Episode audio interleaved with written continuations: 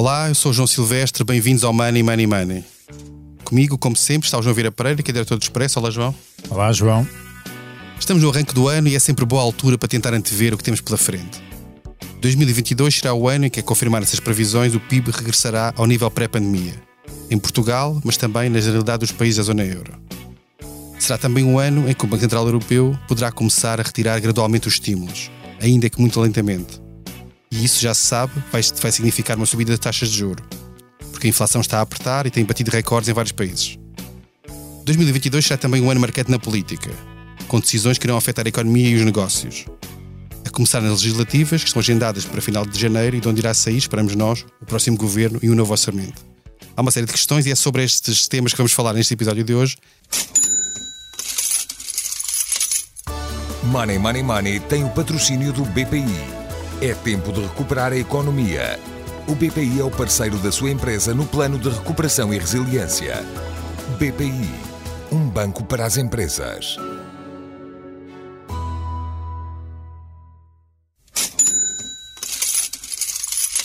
Eu começava por falar contigo já, João, e por perguntar-te, olhando para este ano e para aquilo que se perspectiva, quais são para ti, de onde poderão vir as grandes, por um lado, as ameaças, mas também as grandes novidades do ponto de vista de grandes negócios, grandes mudanças na economia?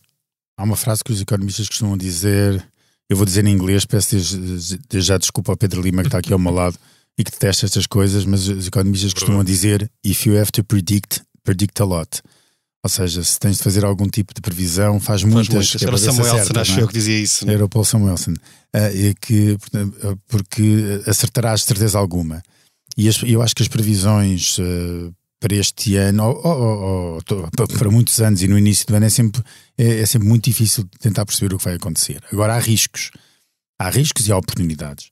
Os riscos, já falaste aqui um pouco daquilo que, que nos preocupa neste início do ano, que além das questões pandémicas, tem a ver com uh, o crescimento dos preços, que todos, acho que todos nós já sentimos isso no início do ano, e que vão continuar e que parecem ter vindo para, uh, para ficar, ou seja, inflação uh, contra aquilo que antes se dizia passou de conjuntural a estrutural. Essa é a primeira grande, grande ameaça que pode resultar numa mudança uh, radical da política monetária do Banco Central Europeu e com isso arrastar as taxas de juro para cima uh, e dificultar um pouco a maneira como nós olhamos para o preço do dinheiro. Porque quando nós olhamos para trás, e não é preciso muito, mas é que nós, nós não somos, nós não crescemos em inflação. Quer dizer, nós, nós crescemos em instabilidade de preços, nós não nos lembramos de taxas de inflação uh, elevadas, pelo contrário, nós lembramos com, com, taxas de inflação bastante reduzidas. E, e não sabemos, já, já nem sequer temos memória do que é que é viver em inflação. E pode ser que este ano seja a inversão disso uh, e que uh, seja uma nova realidade que nos temos de, de, de adaptar.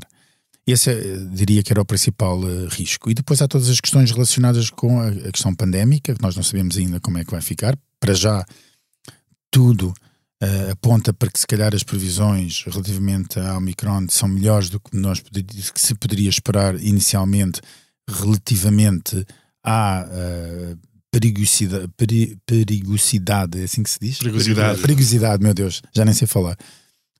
da, da própria variante. Um, mas, hum, mas uh, uh, a verdade é que, é que também uh, está muita gente vacinada e as vacinas têm-se revelado, têm, têm mostrado o seu aspecto positivo, porque hoje em dia a maior parte das pessoas internadas, ainda esta semana foram revelados esses dados, que 90% das pessoas internadas nos cuidados intensivos nos, intensivos nos hospitais portugueses não estão vacinadas.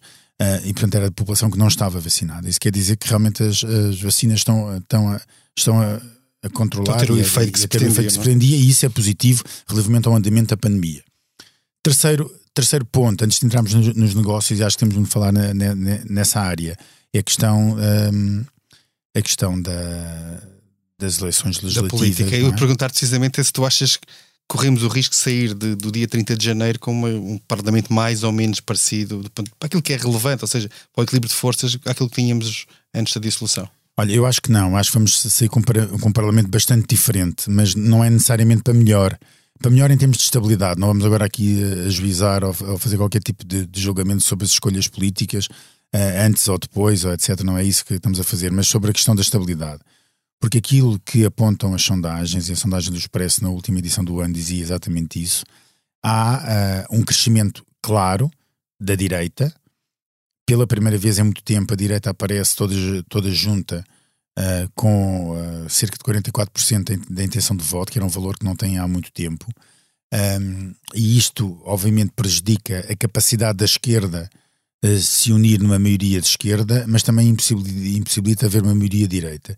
E, portanto, neste momento, se fôssemos a julgar, se esses resultados fossem aqueles que, uh, que, que, que saíssem das eleições do dia 30 de janeiro, a situação não estava melhor. Pelo contrário, seria mais difícil formar um governo estável e uma maioria um, estável para governar nos próximos uh, quatro anos. Portanto, essa será a grande dificuldade. Agora, a verdade é que muitas das empresas, uh, e em género de brincadeira, e uma brincadeira se calhar mais uh, séria do que, do, do, do, que às vezes gostaríamos, é que às vezes a inexistência de governo até ajuda a que a economia continue a funcionar sem grandes sobressaltos, porque as empresas, porque também não houver mudança de política, as empresas pelo menos sabem e os agentes económicos sabem com aquilo que contam.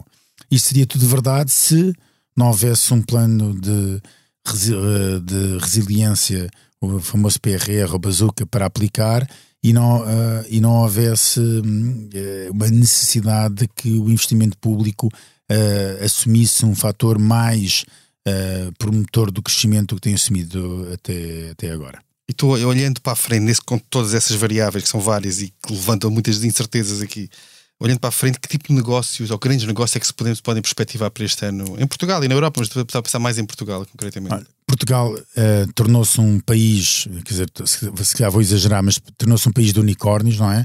Este, no ano passado tivemos mais, uh, mais duas boas surpresas nesta, nesta área.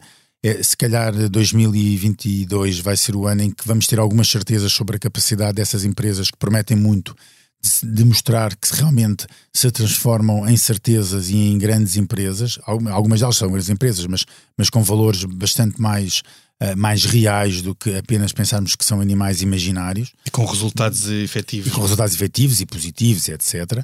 Um, eu acho que poderá, poderemos ter novidades no meio disso tudo. Há toda a, a questão relacionada com o 5G, que vai marcar também o próximo ano uh, vai ser o ano de, de, investimento no 5G e das alterações que isso vai permitir. Vai ser o ano do fim das moratórias, já, já foi, mas vai ser o ano do total impacto do fim das moratórias e que pode ter algum impacto na banca.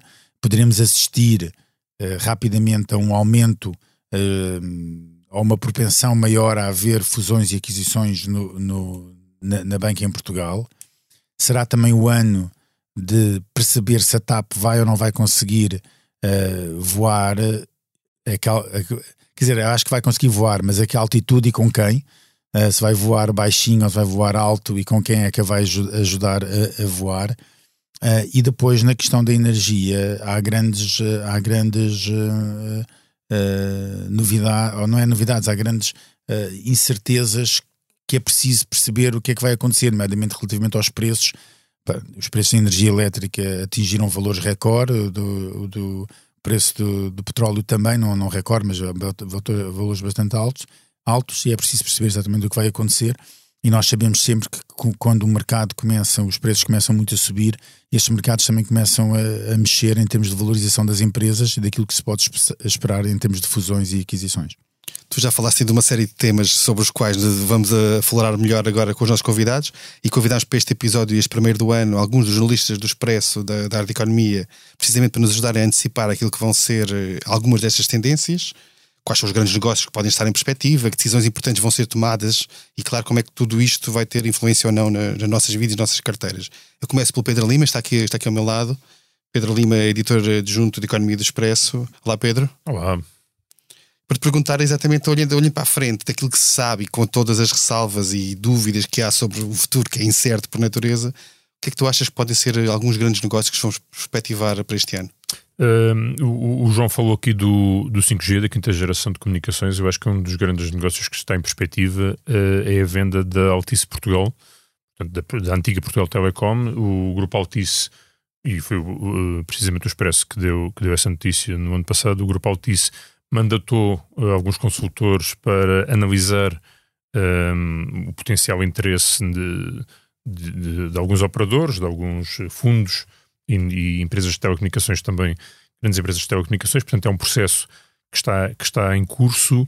Um, alguns nomes foram, foram, foram sendo noticiados como potenciais interessados. Temos o caso do, do fundo Blackstone, CVC Capital Partners e também havia uh, o operador de telecomunicações Masmovil que poderia estar interessada. Portanto, uh, um, o 5G vai trazer mais concorrência, portanto, ao, ao, mercado português, que já tem, já tem bastante concorrência, portanto, e tendo em conta também que a Altice uh, avançou para vários negócios uh, em várias geografias e, e, e, enfim, foi acumulando uma dívida generosa, entre aspas. Um, há aqui, se, se, se, houver de facto manifestações de interesse relevantes, uh, esse é um dos negócios que pode acontecer. E, confirmar-se será um provavelmente o maior negócio do ano em termos de valor. Uh, falar de pois, quantos milhares de milhões de euros. Uh, uh, portanto, a Altice comprou em 2015 a Portugal Telecom por 5,6 mil milhões de euros e, portanto, o que se tem falado no, no mercado, o que se fala é que nunca venderia abaixo de 6,6 mil milhões, 7 mil milhões, enfim, são, são vários números que têm, têm aparecido. Portanto, há aqui, há aqui essa, essa, hum, portanto, essa hipótese que está, que está, que está em cima da mesa. Oh, oh, oh Pedro, deixa-me só interromper para tentar perceber uma coisa. E, e, e, e, tu achas que a Altice vale esse valor todo? Ou seja, que neste ano não foi, não foi neste período todo que passou nestes anos, não, foram, não foi destruído valor e que a empresa conseguiu de, de alguma forma até uh, fortalecer aquilo que é as perspectivas de crescimento do seu próprio negócio? Uh, sim, quer dizer, essa é uma questão que tem sido levantada. O, o valor que a, que a Altice eh, tem, tem interesse em vender é, é considerado de facto exagerado e, portanto, é uma questão de efetivamente. Eu penso também que, que como, como referimos a questão do 5G, é, é, como, é que, como vai ficar o panorama das telecomunicações em Portugal é relevante para analisar até que ponto é que o valor desce também ou não. Enfim, o grupo também tem estado a ser reestruturado, portanto, houve aqui alguns cortes de custos também que podem ter, de alguma forma, valorizado a empresa.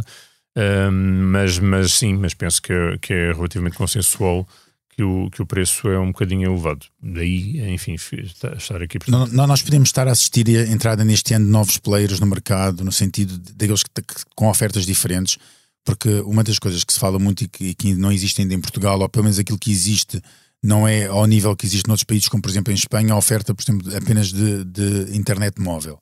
Há, falaste de algumas, de, de algumas dos potenciais interessados, inclusive na Altice, que em Espanha utilizam, por exemplo, a, a, oferecem apenas o serviço de internet móvel e mais nada. Um, e que hoje em dia é algo que muitas pessoas no mercado um, acabam por optar porque acabam por ter outros aceder aos serviços de televisão por outra, por outra forma. Isto é algo que nós podemos assistir este ano em Portugal? Sim, admito que sim, porque de facto uh, este é um mercado que está uh, em, constante, constante, mutação, portanto uh, Uh, mas mais uma vez volto a dizer, a tecnologia que aí vem é, é de facto disruptiva e portanto penso que poderá de facto mexer, mexer, muito não só na configuração dos diferentes operadores que existem no mercado, mas também nas ofertas. Uh, isso parece-me mais ou menos uh, consensual também.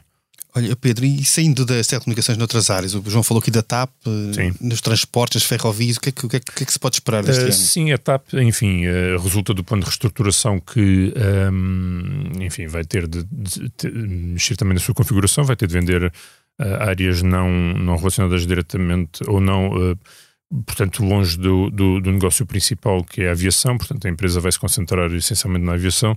Um, e há interessados, uh, como sabemos, fala, portanto, há um, desde, desde, desde logo a Lufthansa, temos também a a British Airways com a Iberia e a Air France com a KPLM, que são assim os três grupos que. E achas que pode haver algum desenvolvimento sobre isso este ano ou será prematuro pensar numa entrada de, um, de uma empresa estrangeira? Não sei se será já este ano. A questão é que a empresa agora vai ter de se reestruturar, não é? Portanto, vamos ainda, vamos, enfim, vai ter de vender uh, a Catering Power, vai ter de vender a Ground Force e o negócio mais bicudo que é o negócio da manutenção no Brasil. Portanto, eu penso que até estarem resolvidos estes dossiês hum, dificilmente me parece que, que, possa vir a entrar qualquer parceiro. Uh, enfim, está sempre dependente também de como vai um, evoluir uh, a pandemia e os impactos que terá no, no turismo. Falaste também da, da, ferrovia. A ferrovia é claramente uma área onde há muito investimento, não só na, na infraestrutura, portanto, Portugal está a construir novas linhas e está a reformular outras linhas, mas também há um, uma parte importante de compra de material circulante dos comboios. Um, o governo tem anunciado, o governo e a CP, através da CP, tem anunciado alguns concursos. Há um que, que foi anunciado como a maior aquisição de comboios de toda a história da CP, que são 117 automotoras no valor de 819 milhões de euros. Aqui a parte relevante é verificar se o, o desígnio do governo de ter uma parte de, de, da produção destes comboios feita em Portugal, se efetivamente vai para a frente ou não. Há um grupo suíço que é a Stadler, que já ganhou um primeiro concurso de 22 comboios, que foi feito no ano passado, uh, uh, há dois anos, aliás. Uh, esse grupo já deu a entender que poderia ter interesse em, de facto, avançar com alguma produção em Portugal, mas que estava à espera de novas condições, de novos concursos. O novo, o, o novo concurso que foi lançado agora em dezembro, para estes 117 comboios, tem uma componente de 15% na, na apreciação global das propostas, que está relacionada com a produção em Portugal, ou seja, portanto, pondera 15%, 15% ponderam um, para, para, portanto, para essa vertente da, incorporação nacional ou de produção nacional. Portanto, podemos ter aqui, de facto, uh, com, com, com, essa vantagem que o Governo dá um, uh, no, no, no, concurso, uh, podemos ter aqui de facto alguma parte a ser feita em Portugal e, portanto, isso poderá também ser tornar-se relevante. Embora uh, não, não, não acontecer, não, não, não deva acontecer no próximo ano, porque a montagem de comboios demora muito, muito tempo. Portanto, entre o concurso até os comboios virem estarem, estarem produzidos. E não é necessariamente o comboio montado cá em Portugal, quer dizer, é a incorporação nacional. Exatamente. Pode ser a fornecimento de, Pronto. de componentes. Uh, inicialmente isto foi tudo apresentado como o comboio português e de facto na altura percebemos, começámos a perceber. O comboio português é apenas levemente arrasado. Pronto, exato. Portanto, começámos a perceber que podia ter umas coisas portuguesas, enfim, obviamente, não é? porque nós não, não temos a capacidade para produzir tudo uh, o que tem um comboio, mas já ser feita alguma coisa e parte do valor ser incorporado em Portugal, parece-me que pode ser também um bom negócio, já que estamos a falar de negócios. Outra, outra área que já se falou aqui também, que, que provavelmente e com certeza vai ter relevância este ano, é a energia. Temos também connosco o Miguel Prado, jornalista de Expresso. Olá, Miguel. E perguntava-te também um bocadinho nesta área da energia, que é a área que tu acompanhas mais de perto, o que é que são as grandes tendências, as grandes novidades que podemos esperar de um ano em que entramos, em que entramos em 2022 com uma subida de preços que já vem de meses nos combustíveis, na eletricidade, etc., com alguma movimentação no mercado. O que é que se pode esperar deste ano? Sim, como o João Vieira Pereira tinha referido, a conjuntura de preços altos na, no, nos mercados grossistas de eletricidade, gás natural, também no, no petróleo, podem alimentar aqui alguns negócios ou algumas transações, uh, sobretudo a nível internacional, uh, mas olhando para o mercado doméstico, para aquilo que nos diz mais diretamente respeito, há duas coisas que eu destacaria no, no âmbito da energia e que vão ou podem movimentar muitos milhões de euros no, durante este ano. Uh, um deles é o facto de, para este ano, estar prevista a conclusão e a construção de muitas das centrais solares de larga escala que foram objeto de um leilão solar em 2019. Um, e tipicamente nos negócios de, de, energia solar é quando as centrais uh, fotovoltaicas uh, são terminadas de construir que elas mudam de mãos para os novos investidores. E, portanto, estamos a falar de uma potência de, concedida nesse, nesse leilão de cerca de 1.300 megawatts, que, grosso modo, corresponderão a investimentos em torno dos 900 milhões de euros e será mais ou menos deste montante que, uh, que estaríamos a falar se toda esta potência ou todos estes projetos mudassem de mãos durante, durante o ano. Pode ou não acontecer, mas é algo a que devemos estar atentos. E depois há um outro ponto que é também relevante que tem a ver com os projetos do hidrogênio verde. Uh, o Ministro do Ambiente uh, disse muito recentemente que há oito projetos em marcha uh, que envolvem investimentos de 10 mil milhões de euros este investimento não vai ser todo feito este ano, nem pensar, mas boa parte dele, ou uma parte relevante, uh, arrancará no, no decurso deste ano, pelo menos é o que se perspectiva. Uh, até porque há uh, subsídios e fundos, fundos comunitários que, que, que dão suporte a estes projetos e os investidores não irão querer desperdiçar esse dinheiro. E, portanto, estamos a falar aqui de, algum, de duas áreas, energia solar e hidrogênio verde, que podem alimentar investimento e algumas transações. E depois, eh, se me permites, eu destacaria ainda um outro, um outro, um outro fator que, que, devemos estar atentos, que é o grupo EDP tem um plano de rotação de ativos uh, bastante grande, até 2025 uh, prevê fazer transações, vendas de ativos de 8 mil milhões de euros e, portanto, é natural que durante o ano ainda ouçamos falar de vários negócios e várias vendas de ativos por parte do, do grupo EDP. Oh, Miguel, que ativos são esses que a EDP ainda tem para vender? São sobretudo uh, parques eólicos e centrais solares. Portanto, a administração de, de Miguel Stilwell não, não, fez grande segredo disso. Uh, a estratégia é vender participações ou uh, os projetos na íntegra que, que, venham, que estejam a ser construídos e desenvolvidos uh, para, libertar, para libertar recursos para novo investimento e para distribuir dividendos aos acionistas. Mas é essencialmente uh, parques eólicos e centrais solares, embora não se possa descartar que no, no, na senda da descarbonização que o grupo possa vir a ter interesse em vender algumas das centrais a gás que, que, que ainda operam. Olha, Miguel, em relação aos preços da eletricidade e dos combustíveis, o que é que nós podemos esperar para, para este ano? Ora, o, houve no, nas última, nos últimos dias algum alívio dos, dos preços futuros do, do, gás, do gás natural e da eletricidade e, portanto, um, em princípio, 2022 poderá não ser tão dramático como se, se estaria a, a, a perspectivar durante o mês de dezembro. Portanto, pode haver um ligeiro alívio, mas é, é, relativo a dezembro, ou seja, em termos de preço médio anual em 2022, aquilo que, que os mercados indicam é que uh, contaremos com preços de eletricidade e de gás nos mercados grossistas uh, acima do que eram os preços habituais durante os últimos anos. Miguel, achas que este ano poderá uh, ficar conhecido como o ano da energia solar, no sentido que estão muitos megawatts preparados para serem instalados. Um, quer dizer, arriscamos-nos a começar a ver uma paisagem repleta uh, em algumas áreas do país por eh, painéis solares em vez de floresta, por exemplo? Não, não, não, não creio que isso vá acontecer porque uh, havia uma, um, um, promotor solar que há, há, uns meses apresentou um número interessante que era uh, toda a capacidade de, de, projetos solares que estão em pipeline, uh, se toda fosse instalada e construída, ocuparia, não sei se era cerca de 1% do território ou menos do que isso. e portanto é um quadradinho no, no, no retângulo, no meio do, do retângulo que é, que é Portugal. Uh, o que acontece é que estes projetos vão sendo desenvolvidos de forma faseada. Haverá regiões do país, haverá conselhos onde nascerão centrais solares de larga escala, ocupando centenas de, de, hectares. Isso é verdade. Agora, em termos de ver a paisagem inundada de norte a sul do país uh, de, de, de, painéis fotovoltaicos, não, não é isso que vai oh, acontecer. Miguel, eu percebo, essa, eu percebo essas contas feitas por esse promotor. Mas vamos dar uma coisa: vamos retirar a área útil onde podem ser instalados painéis solares, porque logo aí esse 1% do território passa a ser muito mais, porque já é em percentagem do território disponível, porque nem em todo, nem em todo lado podem ser instalados painéis solares. Não só porque não, não, não pode, sendo reserva agrícola, reserva nos Jerónimos natural, não é possível Jerónimos, por exemplo, uh, ainda sobre, tipo, sobre o TES, não sei, né? mas pronto. Uh, uh, ou porque simplesmente não tem as condições eh, de rentabilidade só para isso acontecer.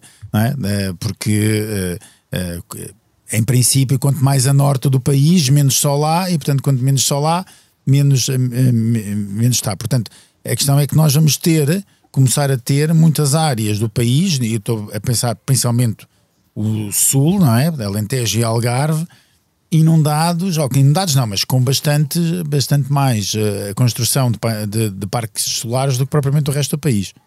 Eh, houve no, no, nos últimos anos uma, uma, quase uma invasão do Alentejo por uh, plantações de, de, olival, se, se, se, uhum. se nos recordamos.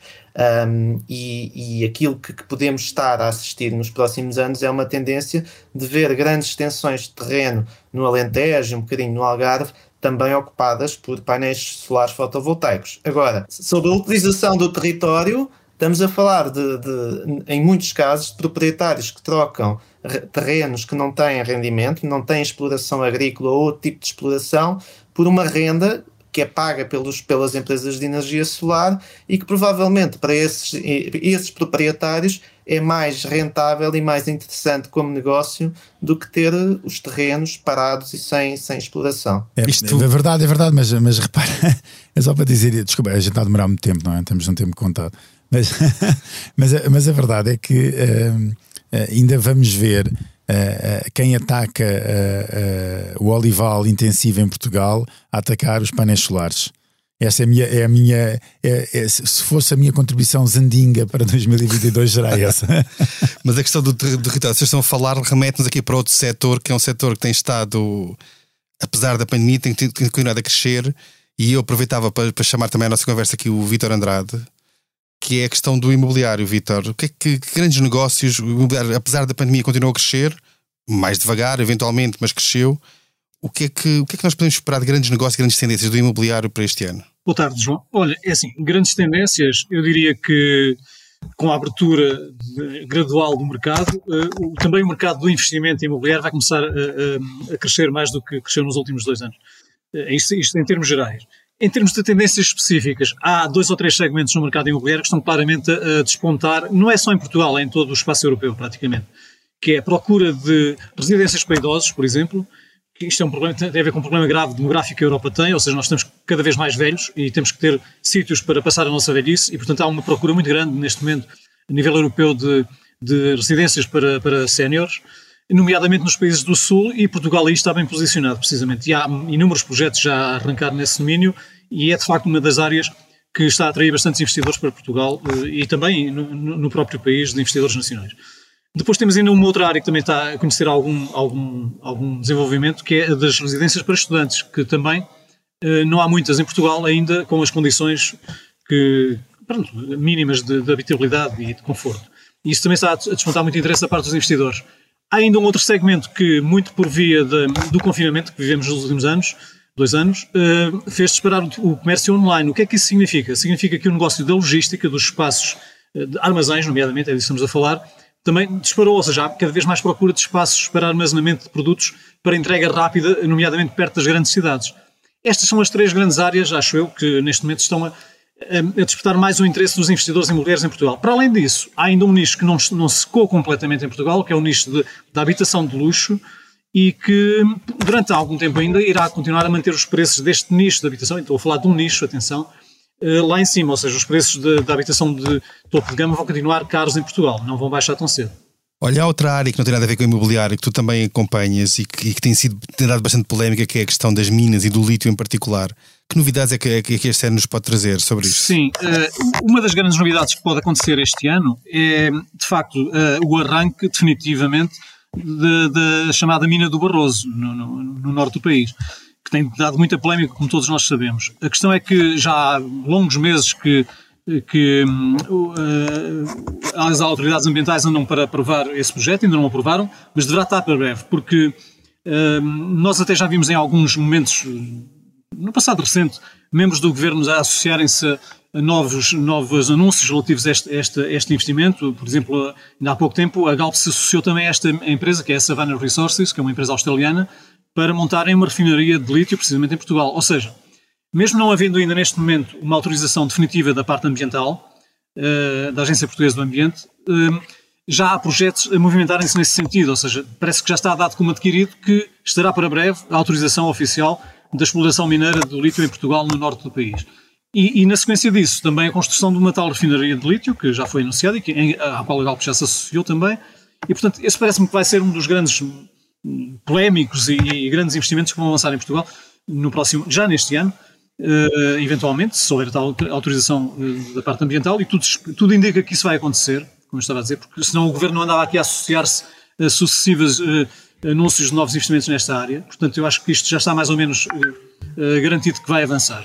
Isto vai ter algum impacto ambiental, como é óbvio, não é? Isso está a ser estudado ao pormenor, e vai ter também algum impacto económico na região onde vai ser feita essa exploração mineira nomeadamente na, na, zona do Barroso, precisamente, estima-se que entre empregos diretos e indiretos sejam ali criados à volta de mil empregos. Portanto, não é assim tão pouco, tendo em conta que há pouco investimento no interior do país. Estamos a falar de uma zona bem do interior do país também. Uh, portanto, este sim é um dos grandes investimentos que, que é esperado para este ano. No, no conjunto das explorações mineiras em Portugal, elas uh, continuam a ser autorizadas, embora isto tenha a ver muito com as flutuações e com a procura dos vários metais que são uh, extraídos e comercializados aqui em Portugal nos mercados internacionais. E, portanto, tudo isso, como eu disse, estamos a falar, por exemplo, do cobre, do ouro e do zinco, que são aqueles que são mais uh, produzidos em Portugal, e agora há de vir aí o lítio. Portanto, mas tudo isso está sempre muito pendente das cotações internacionais destes minerais, destes, destes, destes minerais que saem daqui de Portugal. Mas, na verdade, é um setor que não tem parado, é um facto. Vitor, se, se, me permite, deixa-me só voltar à questão do imobiliário. Só para perguntar uma coisa, é porque realmente tu falaste aí num ponto, em dois pontos que são importantes, ou alguns pontos que se acredita que em 2022 serão pontos de crescimento, eh, ou pontos fortes de crescimento, mas a verdade é que quando nós olhamos para o passado e para os últimos anos, o que aconteceu em Portugal foi um crescimento uh, exponencial da, eh, da, da segunda habitação, principalmente por estrangeiros o que vem em muito, ou, ou, então de estrangeiros que passaram a residir em Portugal com primeira habitação, o que vem aumentar em muitas zonas do país uh, com bastante força aos preços. Isso é um movimento que vai, que, que os profissionais do setor estimam que vai continuar este ano? É assim, João, é, há vários fatores que vão fazer com que os preços das casas em Portugal continuem elevados. Uh, desde logo, porque há, há, continua a haver muita procura por parte de estrangeiros, é isso mesmo que estavas a referir, sem dúvida.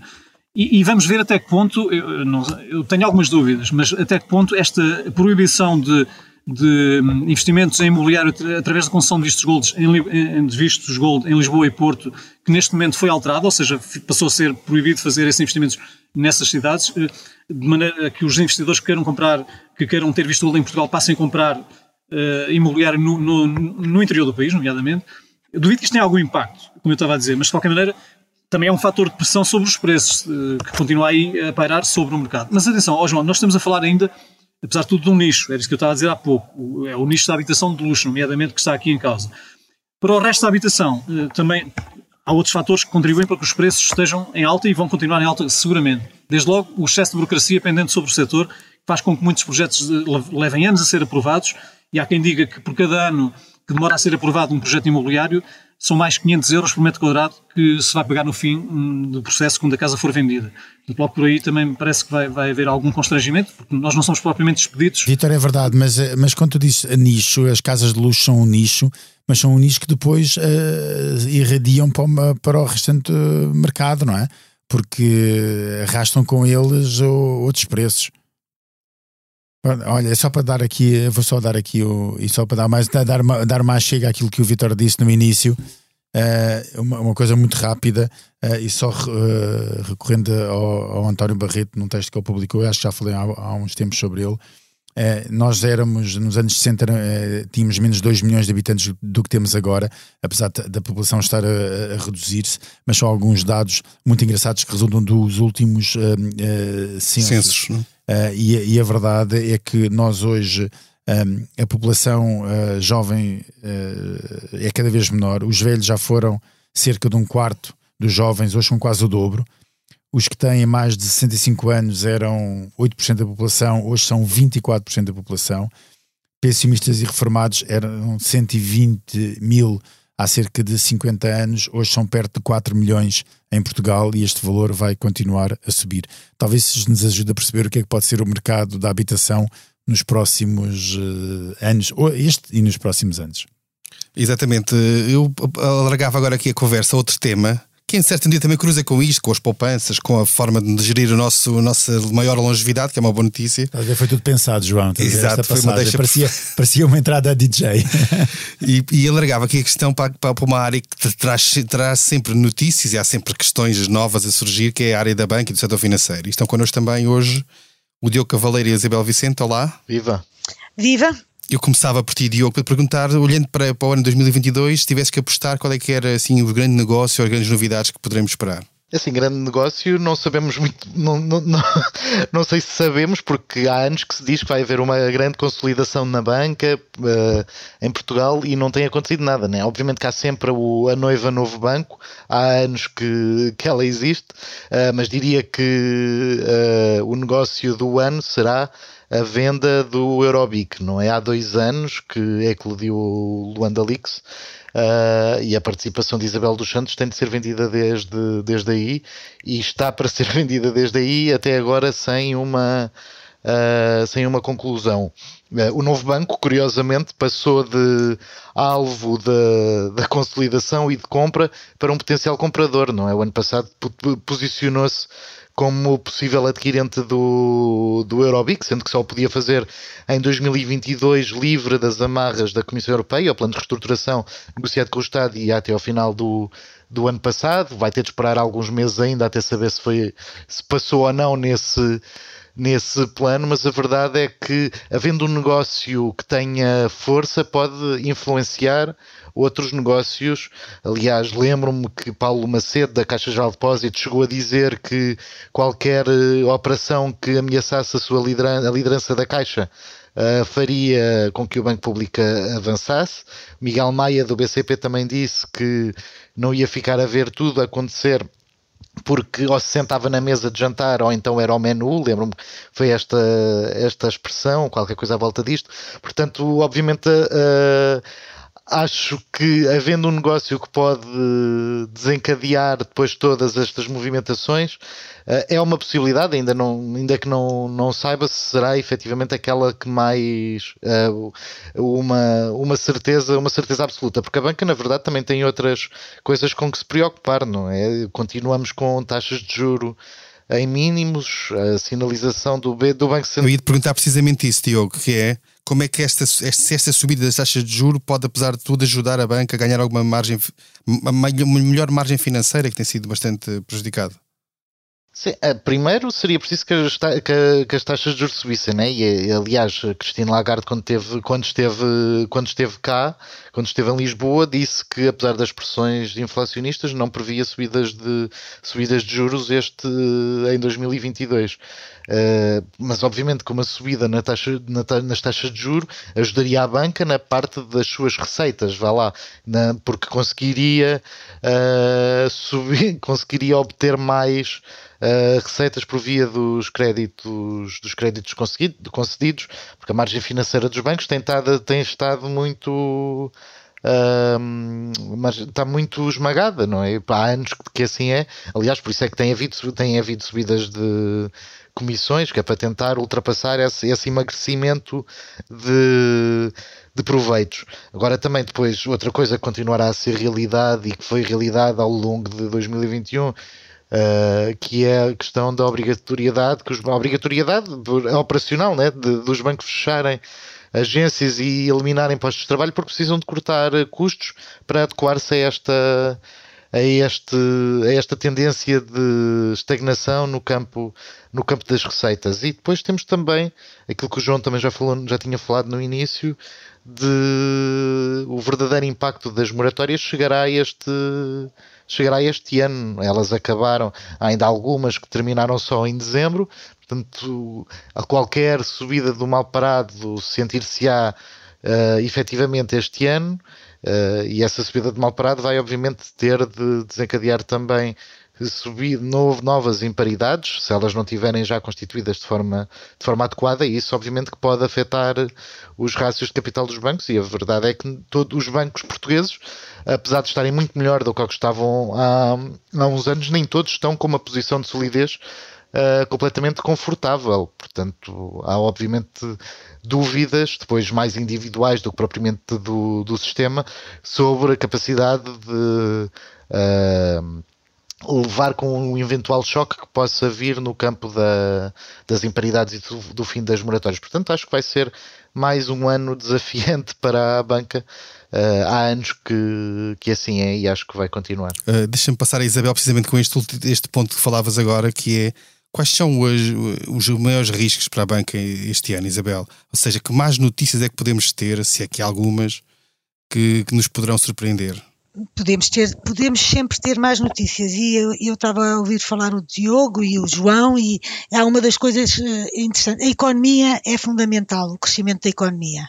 O crescimento da economia é a manutenção do emprego, porque a banca, eh, a banca vive de pessoas e de empresas. E, e portanto se nós estamos a falar nas taxas de juros, se elas subirem é bom por um lado, mas será mau por o outro se, eh, se as famílias perderem emprego, porque depois os créditos à habitação podem ter algum reflexo aí, portanto o rendimento das pessoas também se tolhe um bocadinho. Um, e depois, por outro lado, a banca vai ter que continuar a fazer um trabalho uh, que é a digitalização, que, que implica muita, uh, que implica muito esforço e muita capacidade e, e, e a qual ainda está um bocadinho atrasada em relação aos seus pares europeus, apesar de os anos de pandemia terem potenciado muito essa questão, até pela preferência e pelos confinamentos e pela preferência dos, dos, dos clientes na banca, mas associado a isso também estão grandes investimentos, como os investimentos em segurança, porque se tem ouvido muito falar eh, dos riscos uh, da, da, digitalização da banca e, portanto, um, eu acho que por aí vai haver muitos desafios que vão potenciar eventualmente mais fecho de balcões e eventualmente nos bancos que não, que este ano uh, pouparam a sua força de trabalho, poderão para o ano um, ter algum emagrecimento, não diria natural, porque natural todos vão ter, mas poderá haver alguns ciclos. Em relação, eu gostava de dizer uma coisa em relação à concentração da banca em Portugal, porque assim, o Eurobic, seja comprado por quem for, não vai colocar, em princípio, em causa nenhum dos grandes, não é? E dos grandes estou a falar Caixa, BCP, o Santander em particular, o BPI encolheu um bocadinho, mas é um dos grandes, e o novo banco, não é? Uh, agora, pode haver, pode haver surpresas e pode haver movimentações uh, na tentativa de, de, junção de dois grandes bancos. E aí o cenário para a banca, no que diz respeito a isto que temos estado a falar, balcões e, e, e, traba, e trabalhadores, que não se pode dissociar um do outro, aí iria ser muito complicado. Portanto, eu acho que uma grande concentração não irá existir, haverá, se calhar, pronto, o Eurobix poderá ser comprado, adquirido, fundido com algum dos bancos uh, maiores dos bancos portugueses, quem demonstrou interesse para já foi o, foi o o novo banco, mas hum, aquela grande concentração que se falava para ficar com um gigante, eu acho que isso é, são riscos que se traria para a nossa economia que nesta altura não eram bem-vindos, porque aí sim iria haver uma sangria ao nível dos despedimentos na banca. Um assunto diferente, não falámos aqui ainda, mas que é um assunto pendente que, que o governo, que agora chegou ao fim, tinha para resolver e não resolveu ainda, que é a questão da EFASEC. Vai, vai ser ou não privatizada este ano? O que é que te parece? Ou reprivatizada, neste caso? Uh, olha, este ano já estamos em 2022, portanto, vamos ver. É assim, um, em relação à FASEC, deixa-me dizer-te, foi dizer-te que toda a gente já sabe, mas quer dizer, tem sido um processo muito duro de roer, porque foi, foi, foi nacionalizada em julho de 2020. A ideia era privatizá-la até ao final do ano, 2020. Não, não foi possível tinha muitos concorrentes, lançou-se outros concursos, saíram, muitos caíram do barco, do bote, borda fora. Depois o, o, o deadline seria primeiro semestre de 2021. Muito bem, não aconteceu. Uh, mais uma vez. Uh, e depois Mas ficou a saber-se que só para terminar, só no fim do nosso tempo, candidatos, Isabel, dois achas que vai ser... estavam na corrida, dois portugueses e ficámos muito contentes com os do ano 2021. Pô, Isabel, o nosso mais tempo uma vez de, da, da, mais uma vez derrapou. O que é que derrapou, Isabela? Eu não tempo? sei se vai ser privatizado ou não, porque aqui. Vamos, estamos aqui para ouvir. Está a acabar. Não, mas eh, convenhamos, se me perguntaram, tenho que saber a resposta, porque o que eu acho é que as negociações não são fáceis, são duras. A empresa a empresa está super endividada e, portanto, o comprador uh, já sabia disso quando fez uma proposta, mas não assinou nada. Portanto, este comprador, a DST, pode não ficar com a empresa. E se não ficar com a empresa, o Estado vai ter, aliás, há um jornal online, o EC, que já falou nisso, o Estado vai ter que ficar com a empresa durante mais um tempo, reestruturar a empresa, continuar a meter dinheiro na empresa. E eu gostava de dizer só isto. Há contingências que já ficam do lado do Estado, mesmo que a empresa vá parar às mãos do investidor da ST ou qualquer outro, que diz, diz respeito às encomendas que eventualmente não foram entregues e que os fornecedores vão reclamar, e isso é eh, uma contingência que, ao que parece, está do lado do Estado. E depois é o seguinte: a empresa já teve uma linha de apoio, está super exposta à banca, já teve uma linha de apoio por causa da Covid de 1.050 milhões, nas quais é garantia do Estado, mas os bancos também lá estão e 20% daqui, 20% dali, 20% acolá, é muito risco para a banca. E, portanto, os bancos estão-se a retrair agora um pouco, porque logo depois da nacionalização foram 70 milhões e agora, recentemente, 45 milhões. E isto não se faz só com o Banco Fomento e com garantia do Estado, faz com o envolvimento dos outros bancos que querem que isto corra bem, mas tem, uh, quer dizer, tem que ter uma luz ao fundo do túnel, e a luz ao fundo do túnel é quem é que vai pegar nesta empresa e apresentar um plano de reestruturação e um plano de viabilidade como deve ser. E isso ainda não está aprovado, portanto, nós, todos poderemos ter que ficar com a IFASEC durante mais um tempo, era o que eu diria, eh, e, e, não nos livramos do Estado ficar com alguma fatura a pagar ainda de, com alguma robustez. Ou seja, Isabel, desse lado, desse lado nada de novo, ou seja, o Estado a meter dinheiro, os contribuintes a pagar e alguém no final a ficar com uma empresa mais, mais ou menos moribunda. Deste lado, nada de novo. Continuamos a empurrar para mais tarde uma solução. E com, este, com esta ideia, fica, chegamos ao fim do 98 episódio do Money Money Money. A edição esteve a cargo de João Luís Amorim. Não se esqueça, envie-nos questões e sugestões de temas para o e-mail economia.express.empresa.pt. Até lá, tome muito bem conta da sua carteira.